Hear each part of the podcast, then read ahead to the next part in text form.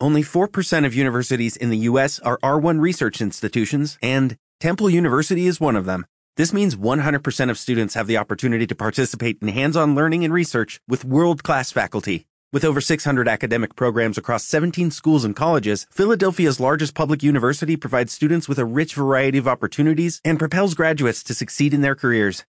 Temple University. Schedule a campus tour today at admissions.temple.edu/visit. El Señor esté con ustedes. Lectura del Santo Evangelio según San Mateo.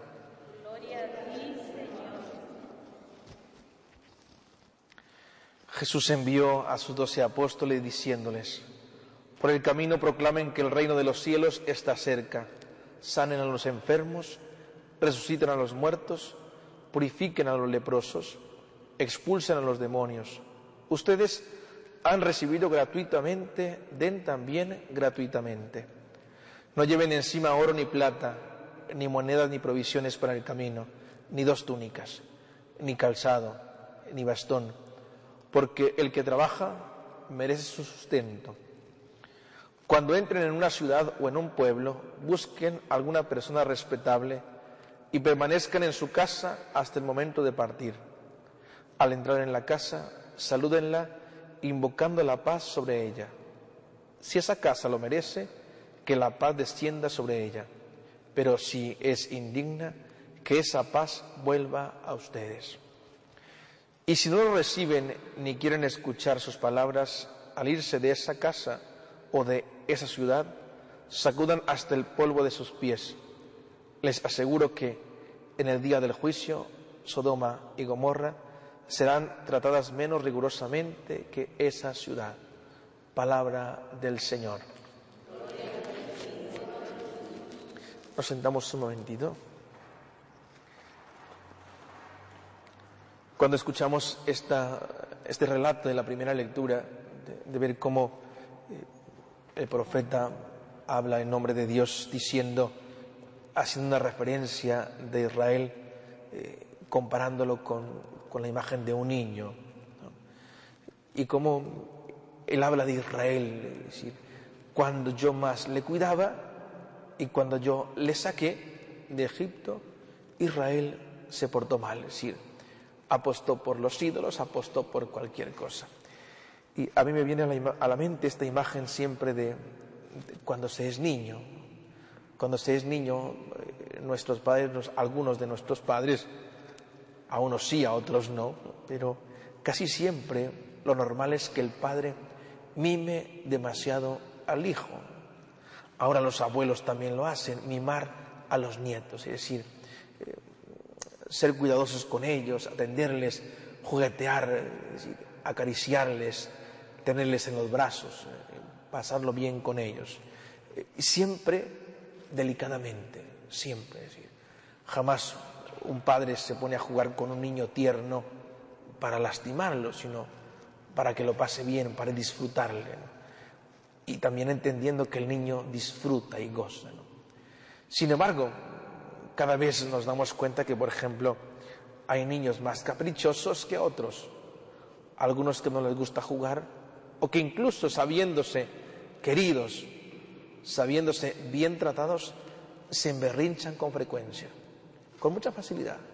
Hacen la pataleta, se tiran al suelo, muerden, golpean, gritan, hacen cualquier cosa, aún sabiendo que se les quiere. Eh, antiguamente existía la costumbre, que también me tocó a mí, de que te portabas así, un jalón de orejas.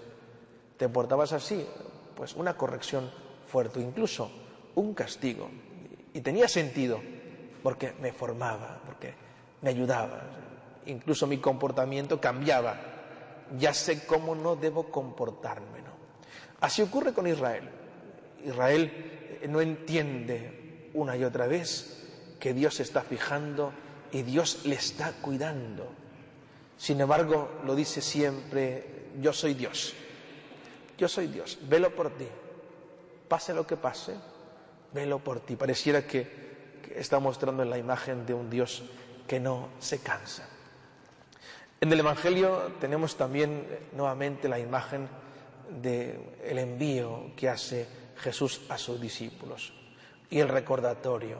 Hagan esto, anuncien el reino de los cielos y recuerden otra vez lo que recibieron gratuitamente, denlo gratuitamente. Y creo que todos nosotros también entendemos que tenemos una misión determinada, ya sea según nuestra vocación sacerdotal, religiosa, matrimonial, familiar.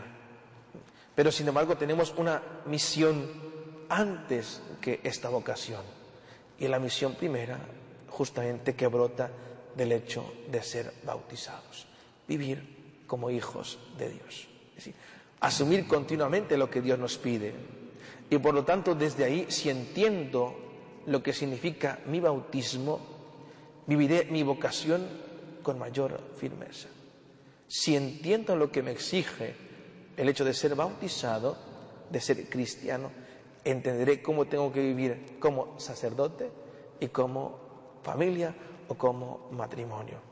Queridos hermanos, nosotros recibimos de Dios tantas cosas y recibimos incluso a manos llenas. Dice el Señor, cuando no le reciban, partan. Cuando le reciban, quédense ahí. Nos recuerda también esta imagen de que justamente nos encontraremos en el camino que las cosas no son siempre del todo fáciles. No, ninguna vocación es fácil, ninguna. Supone siempre exigencias, limitaciones, sacrificios, pero siempre entregas. Y una cosa que jamás podemos olvidar, recuerden siempre, el Señor no es que nos dio todo, sino que nos sigue dando una y otra vez. ¿Justamente para qué? Para fortalecernos cuando las cosas no van del todo bien. Que así sea.